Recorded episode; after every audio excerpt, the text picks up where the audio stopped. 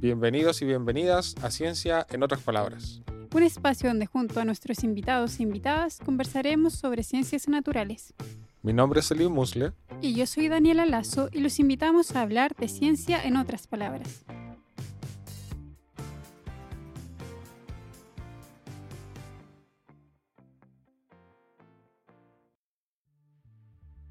Bueno, en el episodio de hoy estaremos hablando sobre zooplancton, esa porción de organismos que viven en el agua, pero son bien pequeñitos y que flotan en ella.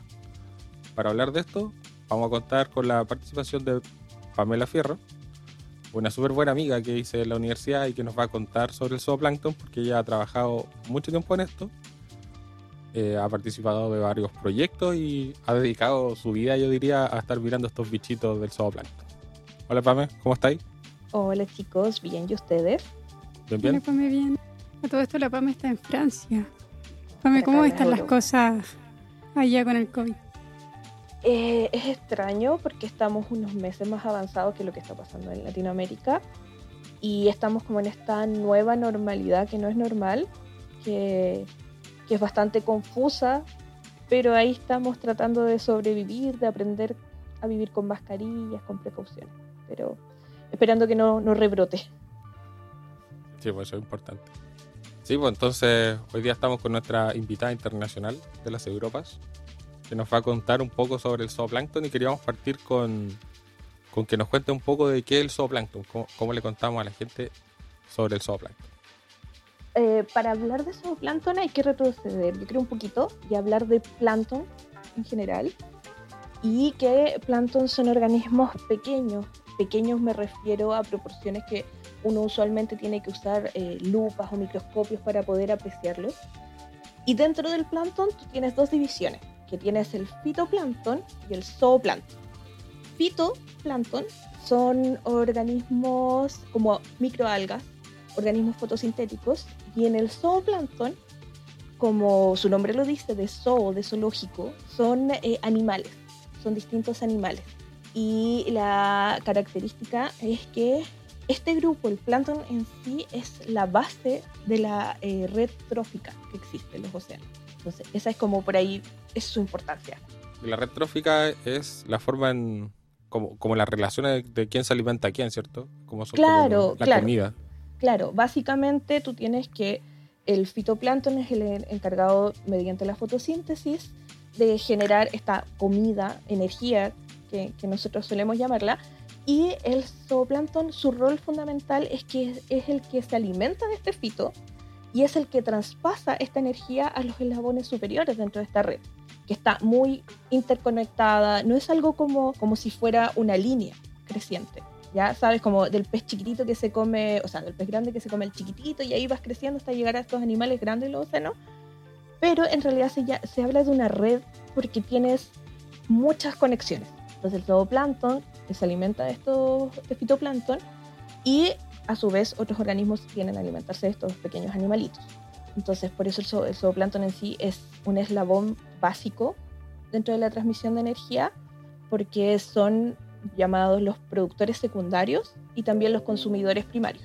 Entonces son súper importantes los océanos. ¿Y de qué organismo está compuesto el zooplancton? ¿Qué animalitos podemos encontrar ahí? Ah, bueno, eh, yo soy un poco fan, así que no, no, no, no está muy, muy, está un poco sesgada mi, mi, respuesta, pero son organismos hermosos. tienes muchos tipos de crustáceos, tienes los copépodos, que no son muy populares porque no son muy conocidos, pero si por ejemplo te hablo de Bob Esponja, el señor Plankton, este que quiere la receta de la cangreburger, es un copépodo. Eso es un copépodo. Tienes pequeños otros animalitos como, como el krill, que es el alimento estrella de, de las ballenas. Tienes organismos gelatinosos como la salpa, los tenóforos, que son mayormente son organismos de distintas formas y que son translúcidos y que tienen un montón de ornamentaciones que bajo el agua puedes tú apreciar eh, distintos colores. Tienes anfípodos, pequeñas hidromedusas y, y muchos más. Dep dependiendo de la zona también, tú tienes distintas abundancias de estos grupos dentro del zooplancton. pero básicamente los más importantes en términos de, aporte a este, este, gran grupo son los copépodos y el krill. Claro, todos como bichitos, pequeños bichitos del mar. Claro, bichito. Uno, eh, bueno, es una, uno usualmente, coloquialmente les, les, llama bichitos, pero es un término súper mal aplicado porque bichito tiene más relación con insectos. Son más, más, más crustáceos y otros tipos de organismos. Pero sí, sí, es como todos estos organismos pequeños que uno necesita eh, ayuda de un lente para poder verlos bien. Son súper interesantes estos, estos organismos, sobre todo esos que mencionabas tú, translúcidos, súper interesantes de ver y, hay bonitas imágenes, así que el tiro dejamos invitar a la gente a que busque un poco información sobre, sobre estos organismos para que los puedan ver. Nosotros no, se los vamos a poder mostrar, pero hay un mundo de información ahí, van a poder encontrar mucho en, en internet y video y todo eso. Sí, de hecho, una, bueno, una profesora mía en mis años de pregrado me enseñó que muchos de los organismos que se usan para, para dibujos animados, como tipo Pokémon, muchas cosas, muchos de estos organismos tú los encuentras en el océano. Sin ir más lejos, hay un tipo de anfípodo que no recuerdo exactamente su nombre en este momento, pero lo pueden googlear. Hay un organismo que es un anfípodo y de ahí viene Alien. Entonces ayuda hasta el cine. Dentro de la ecología ya nos adelantaste un poco sobre el rol del zooplancton que está encargado de mover la energía desde organismos fotosintéticos, desde el fitoplancton, hacia niveles superiores, hacia carnívoros. Pero además de eso, ¿qué otras características ecológicas tiene el zooplancton y qué aplicaciones podrían tener? Las dinámicas en el mundo del zooplancton. Yo en general hablo mayormente de, de copépodos, como decía, al ser el grupo más importante y es el grupo en que yo yo trabajé muchos años, es el grupo que yo más, información tengo. Tienen adaptaciones y tienen conductas que son súper importantes. Por ejemplo, en términos de bioindicadores de cambios, tanto cambios locales como cambios globales, eh, los copepodos son un súper buen elemento a usar. Estos organismos tienen eh, rangos, de, rangos óptimos para vivir por ejemplo, rangos de salinidad, rango de temperatura y cosas así. Entonces, por ejemplo, tú puedes asociar especies a estacionalidades, tú puedes asociar, algunas especies pueden ser indicadores, eh, llevándolo a las costas de Chile y a Humboldt, de las masas de agua cuando tú tienes intensificación, por ejemplo, de la surgencia y tienes procesos de advención de, especies más hacia el norte, entonces tú puedes encontrar especies muy del sur, cerca de Antofa, por ejemplo. Y entonces tú dices, bueno, ¿por qué tengo este, este copépodo que está, asociado a aguas más frías? Ah, mira, pero una intensificación en la surgencia y esta masa de agua que es del sur característica este año llegó hasta acá. Entonces son indicadores de cambios. También el plancton tiene adaptabilidad. Tú tienes especies que son, en el zooplancton, tienes especies que son cosmopolitas y tienes especies que son locales. Entonces, estudiar estos organismos te puede dar, y relacionarlos con el, resto de las variables, te puede dar respuestas. Respuestas y explicaciones a muchas cosas. Oye, Pame, ¿y cómo se podrían estar viendo afectados estos organismos por el cambio climático? No sé si tiene alguna información sobre esto que puedas compartir con nosotros. Eh, hay, hay varias cosas que podríamos hablar respecto al cambio climático y el zooplancton. Por ejemplo, podríamos hablar de de que los procesos de cambio climático están acelerando la expansión de las zonas mínimas de oxígeno. Entonces, bueno, los, algunos organismos zooplanctónicos, como los copepos, los eufácidos, tienen la capacidad de migrar verticalmente.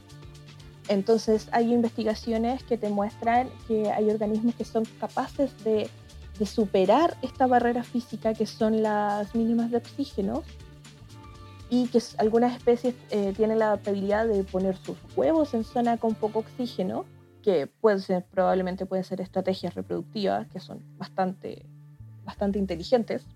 También tienes procesos como son la acidificación de los océanos, como sabemos que a los organismos calcáreos los está afectando la acidificación, pero también los, los copépodos, otros organismos, están haciendo uso de esto para adaptar su fisiología y poder convivir con estos cambios de, pH en los océanos. Eh, las temperaturas, como te decía, hay especies que son cosmopolitas y que debido a estos cambios de temperatura en los océanos han podido ampliar su, distribución. y pasar a ser especies dominantes. Hay otras especies que son más críticas, que se han visto disminuidas o que se han visto desplazadas. Claro, pero entonces están, muchos de ellos se están adaptando, tienen estrategias para lidiar con, con los cambios del ambiente, cambios fisiológicos, cambios de conducta. Claro, claro, hay bueno, yo en la Universidad de Concepción yo pertenecí a un grupo de que estudiábamos el zooplancton, donde muchos de mis compañeros hacían, hacían muchas investigaciones con respecto, por ejemplo, a esto que te hablaba del oxígeno, a lo que te hablaba de, las adaptabilidades de esta especie, en gradientes tanto verticales como horizontales. Eh, en Chile nosotros tenemos, tenemos en la costa la influencia de, de Humboldt, eh, entonces esta también es una dinámica, una dinámica que caracteriza al, zooplancton y que hace que Chile y sus costas sean un súper buen escenario de estudio. A mí algo que me impresionaba, recuerdo de mis clases de oceanografía biológica, era lo de las migraciones verticales del zooplancton. Yo siempre, de ahí hacia atrás, antes de ese ramo, siempre me lo imaginaba como unos organismos que flotaban en el, en el mar y que no se movían para ningún lado por su propia cuenta, porque no, no podían hacer nada, como que eran llevados por las corrientes independientes de lo que ellos quisieran. De hecho, yo creía eso hasta ahora. Pero es interesante eh, cómo estos organismos migran y pueden, pueden entrar a estas zonas que no son muy habitables, como las zonas mínimas de oxígeno, que muchos peces no pueden aguantar mucho ahí, que por eso es un buen lugar para esconderse y a poner huevos, porque es un lugar bien inhóspito para muchas especies. Y eh, yo considero súper interesante el tema de las migraciones verticales. Sí, y bueno, a mí yo me acuerdo que también fue una de esas cosas que, que, me llamó la atención, porque son organismos tan pequeños que su capacidad de natación, tú dices, tiene una corriente un poco más fuerte y fueron, o sea, nos fuimos, nos, nos vimos más otro día. Pero claro, tienen capacidad, o sea, por ejemplo, eh, hay reportes de krill, o parientes del krill, eh, eufausidos, que es como se llama el grupo, que son capaces de migrar verticalmente 150 metros. Es un organismo de un centímetro, un centímetro un poco más. Entonces es como, wow. O por ejemplo tienen estrategia. Es, como si vienen un depredador se van a juntar para verse más grande o se van a dispersar para confundirlo. Entonces como son organismos pequeños que tienen muchas cosas en contra a nivel de corriente, de, todo esto, pero tienen adaptaciones que, que los hace ser tan importantes y son muy lindos también. cosas preciosas. Bueno, y tú como fan de los copépodos del zooplancton, ¿a qué te dedicaste o a qué más, a qué te has dedicado más en investigación sobre ellos?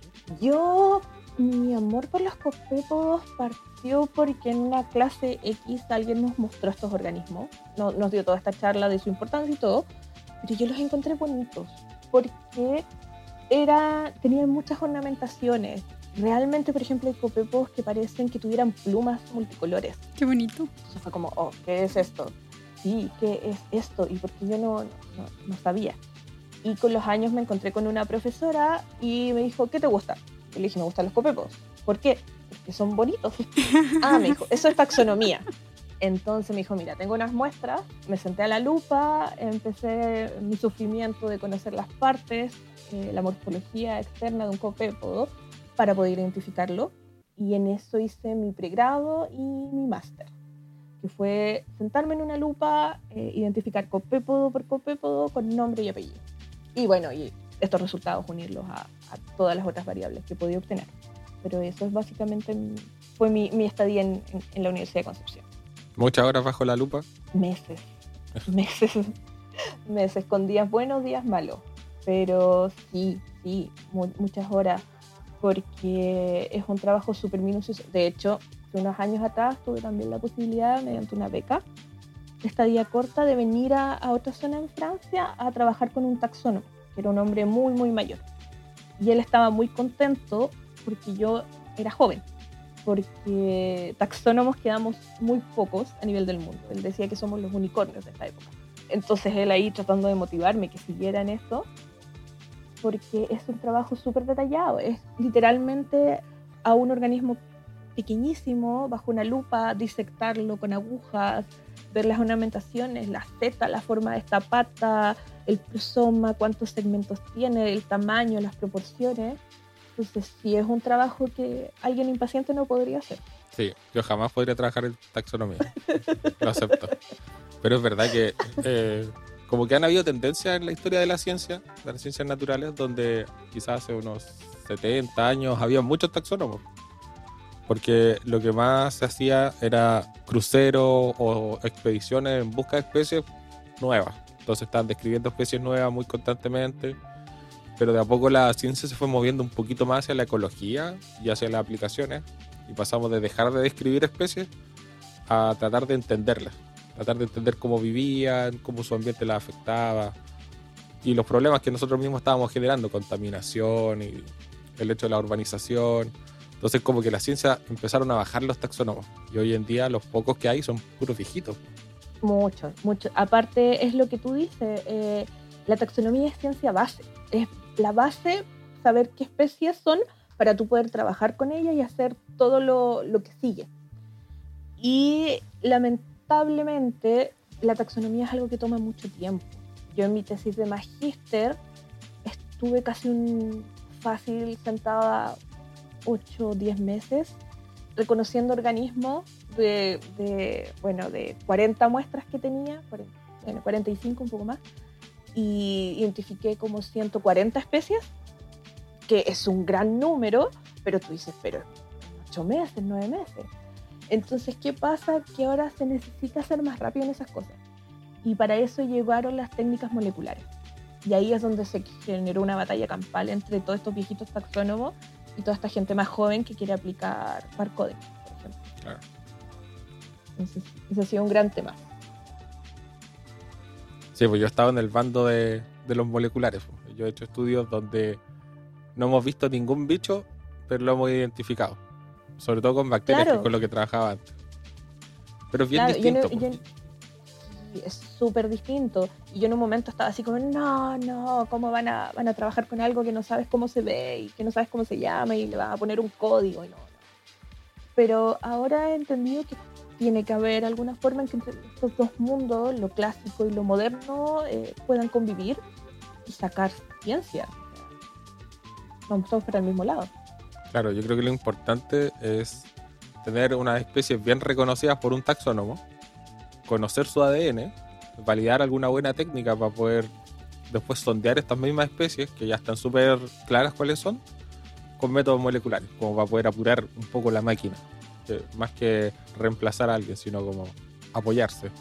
Claro, y ese también ha sido un gran problema para la gente que está trabajando en molecular, porque a los copepos, al ser organismos tan pequeños, para tú poder extraer ADN de ellos necesitas una cantidad considerable, sobre todo de- de- dependiendo del copépodo que quieres estudiar, porque hay algunos que no llegan ni 0.0, y pulir estas técnicas para obtener eh, la identificación correcta es un mega trabajo, pero necesitas un taxónomo que te pueda identificar correctamente esas especies que tú vas a extraer ADN. Entonces, sí es. Son los desafíos del mundo de hoy. Claro. Y hay, me acuerdo de una técnica que alguna vez escuché que en su laboratorio ocupaban, que son estas como escáneres, escáneres de zooplancton. ¿Me puedes contar un poco sobre eso? Sí, es, es, de hecho, es lo que estoy implementando ahora en mi tesis de doctorado. Es lo que me vine a hacer acá a Francia. Imagínate un escáner, esto que tienes en tu casa, pero que el vidrio, en vez de estar plano, está como hundido. Entonces, esto está súper bien sellado y te da el chance de, tomar tu frasco con muestra líquida y arrojarlo en este escáner.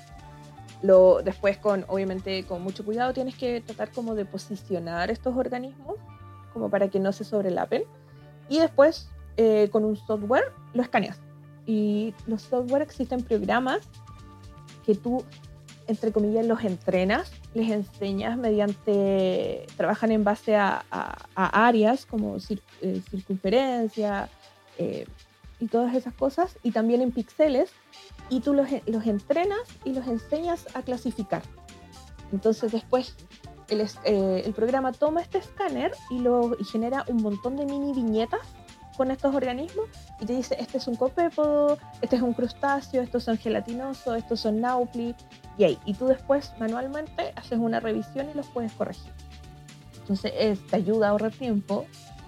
El asunto es que estos programas hasta el momento no es posible que lleguen a especies. Es muy difícil, porque de hecho para mí es muy difícil llegar a especies en la lupa. No puedo exigirle eso a un software. Pero cuando tú necesitas trabajar temas eh, a niveles de grupos, es una súper buena herramienta. Súper interesante. Y de hecho acá, de hecho acá ahora yo estoy trabajando con un, con un equipo que es un FlowCam, que es un sistema de flujo, para, porque estamos trabajando con lo- los tamaños de, de- los organismos en, esto, en estos zooplancton. Entonces, por ejemplo, estamos trabajando en, esto que es que ven los organismos más pequeños, organismos menores a 200 micros. Y también los pasamos por, por estas mangueritas y eh, mediante un lente te va sacando unas fotografías y también te ayuda a clasificar organismos más pequeños. Qué bueno que con la tecnología se pueda de alguna forma alivianar y acelerar un poco el trabajo de la taxonomía de estos organismos, ya que en sí es un trabajo que requiere mucha hora y paciencia, como nos comentabas. Y sobre eso mismo, quizás la gente podría no entender tanto la importancia de esto. Y yo sé que tú también has participado en instancias de divulgar la importancia del zooplancton, la importancia de hacer estudios taxonómicos. ¿Puedes contar un poquito sobre eso? Sí, sí, yo, bueno, mm, creo que fue cuando estaba en mi magíster que eh, me invitaron a participar eh, por mediante de- un grupo de difusión que era perteneciente al Instituto Milenio de Oceanografía, que está albergado en la de Conce, que era llevar todo esto- este cuento de la oceanografía a un lenguaje más sencillo a los escolares, a la comunidad en general y que eso es un desafío tremendo, yo creo que pues, ustedes lo saben bien, que es como hacer que lo que uno habla de repente tan técnicamente o, cosas que para uno son muy obvias, eh, llevarlas para la comunidad en general que no, nunca ha visto, que en realidad, eh, ¿qué le va a importar a, la, señora que tiene que levantarse todas las mañanas a hacer sus cosas? El copepo, la pata 5, el krill y cosas así. Entonces era como fue un desafío súper grande de tratar de enganchar. Y ahí empecé a participar en actividades escolares. También mi grupo de laboratorio, por azares de, de destino, empezamos a trabajar con escuelas de ciencia pertenecientes a distintos colegios, eh, que eran niños que de los talleres de ciencia típicos de los colegios que querían un poco de asesoría universitaria y llegaron a donde nosotros y empezamos a participar en, distintos concursos nacionales, que también fue un desafío. Eh, y a los chicos les fue súper bien, tuvieron la posibilidad de participar en, en el concurso que hace la INACH, eh, el Instituto Antártico Chileno, eh, y que el premio era que los chicos pudieron ir a la Antártida. Qué bacán. Entonces, sí, fue maravilloso. Ahí nos trajeron nuestros souvenirs, nuestras postales. Y, y, asesor- y empezamos a trabajar con eso como grupo de laboratorio. Y fue súper satisfactorio, porque fue como salir de tu burbuja de, de la presión que, que- es trabajar para una tesis y, trabajar con la comunidad. He, he trabajado en ferias, eh, la feria que se hace todos los años para los océanos, cuando se celebra el día. eh, después me, me interioricé y trabajé directamente en el área de extensión de, de Limo, y ahí llevábamos una, una muestra audiovisual itinerante por muchos colegios de la región, que, que fue un trabajo súper interesante porque contábamos con material audiovisual que eran como dibujos y cosas así. Eh, les llevábamos muestras a los niños y distintas láminas didácticas. Entonces fue, fueron hartos años, pero, pero ha sido bien un aprendizaje también para mí. ¿Y cómo es la recepción de, de los chicos a esta información? La información sobre los copepos. Alucinan, alucinan. Cuando nosotros les llevamos en unas pequeñas, pequeños eh, jarritos, eh, les mostramos los organismos del zooplancton, le aplicamos distintas tinturas porque la mayoría de estos organismos son translúcidos o pierden su color una vez que los fijas, para que pudieran verlos bien y para ellos es como otro mundo, otro mundo y me lo puedo llevar y nosotros no, no, no. Y después saben, o de repente te encuentras con niños, porque bueno, el zooplancton en la malla curricular eh, es materia que pasan los niños en quinto básico, si mal no recuerdo. Entonces de repente nos coordinamos con los profes, los profes hacían sus clases y después llegábamos nosotros. Entonces los chicos tenían muchas preguntas. Y era, ¿no? Era muy, muy genial. Qué interesante. Oye, algo que no habíamos tocado y que yo me acordé ahora que podría ser interesante mencionar es cómo se, cómo se recolectan estas muestras. Cómo, cómo Oh. ustedes obtienen el zooplancton para analizar, porque es una aventura por sí misma. Sí, sí, sí, es una aventura. Bueno, el zooplancton eh, se obtiene mediante redes. Obviamente no son como, como las redes que uno tiene en su cabeza, que son las que usan los pescadores. Eh, son redes con, como la tela de la red tiene poros muy pequeñitos. Yo siempre lo, lo comparo como con los visillos de las cortinas, porque es como, ok. Y tú haces distintos tipos de lances, hay distintos tipos de redes, hay distintos tipos de tamaño de la boca de la red, eh, dependiendo de, tu interés. Tienes lances verticales, lances de arrastres, eh, tienes redes que en sí están compuestas, por ejemplo, de cinco redes que tú puedes programar mediante computadores para que se vayan abriendo y cerrando y tú puedes obtener distintas muestras de distintas profundidades en la vertical. Y bueno, todo esto a bordo de embarcaciones de distintos tamaños, desde, desde pequeños, pequeños botes que, que disponemos por la universidad en la bahía de, Dichato, o sea, la bahía, la bahía Columbo en Dichato, y también grandes embarcaciones como lo es el Cabo de Hornos, eh, que, ahí ya lo, el equipo ha probado redes a profundidad de los 5.000 metros, por ejemplo, tenido la oportunidad. Eh, es básicamente eso. Tomas la muestra, vas con la red y después tienes que pasar el proceso ya al laboratorio de filtración, de limpiar, de, de dividir, de, de examinar bajo lupa, de congelar, lo que tienes. Y es bien movida la pega en el del muestreo oceanográfico. po. Por lo que Sí. me acuerdo que tú me contabas y que de repente la hora de muestreo es no sé, cada dos horas durante la noche, porque queremos ver las migraciones o, o todos esos procesos. Sí, sí, es que, bueno, eh, el plan de muestreo va 100% enfocado en lo que tú necesitas obtener. Por ejemplo, si quieres hacer un monitoreo, existe un tipo de muestreo que se llama el yo-yo, que es como que tú estás en un punto fijo durante 48 horas y cierto periodo de horas, pueden ser 4 o 5 horas, tú vas lanzando la red en el mismo punto y también vas complementando, por ejemplo, esto lo puedes complementar con equipos como, como sondas que te permiten imágenes, entonces para ver más o menos dónde están eh, aglomerados estos, esto- el zooplancton y ahí tienes un muestreo en un punto. Obviamente no estás muestreando la misma comunidad porque, porque el océano es, es didáctico, entonces se mueve todo, pero tienes un punto. Eh, cuando te embarcas en un crucero tienes un track de, de muestreo y es una locura. Trabajas cinco horas, tienes el chance de dormir dos, después vuelves a trabajar cuatro horas, después puedes dormir ocho horas. Muchas veces yo ni siquiera o sea, dormía nomás, no sabía ni qué día era. Pero sí, es bien intenso. Súper interesante la pega del oceanógrafo, la pega de, de quienes estudian zooplancton y taxonomía en particular. Bueno, Pame, nosotros te agradecemos mucho el haber estado hoy día con nosotros conversando y, y pudiendo darle un poco de énfasis al trabajo que, que has hecho, a tu experiencia en esta área y, y que la podamos compartir con la gente. a nosotros nos parece súper súper interesante. No, gracias a ustedes por la invitación, eh, también por permitirme hablar de este tema que, que es tan específico. Y nada, felicidades por lo, por lo que están haciendo. Encuentro que están haciendo una súper buena pega.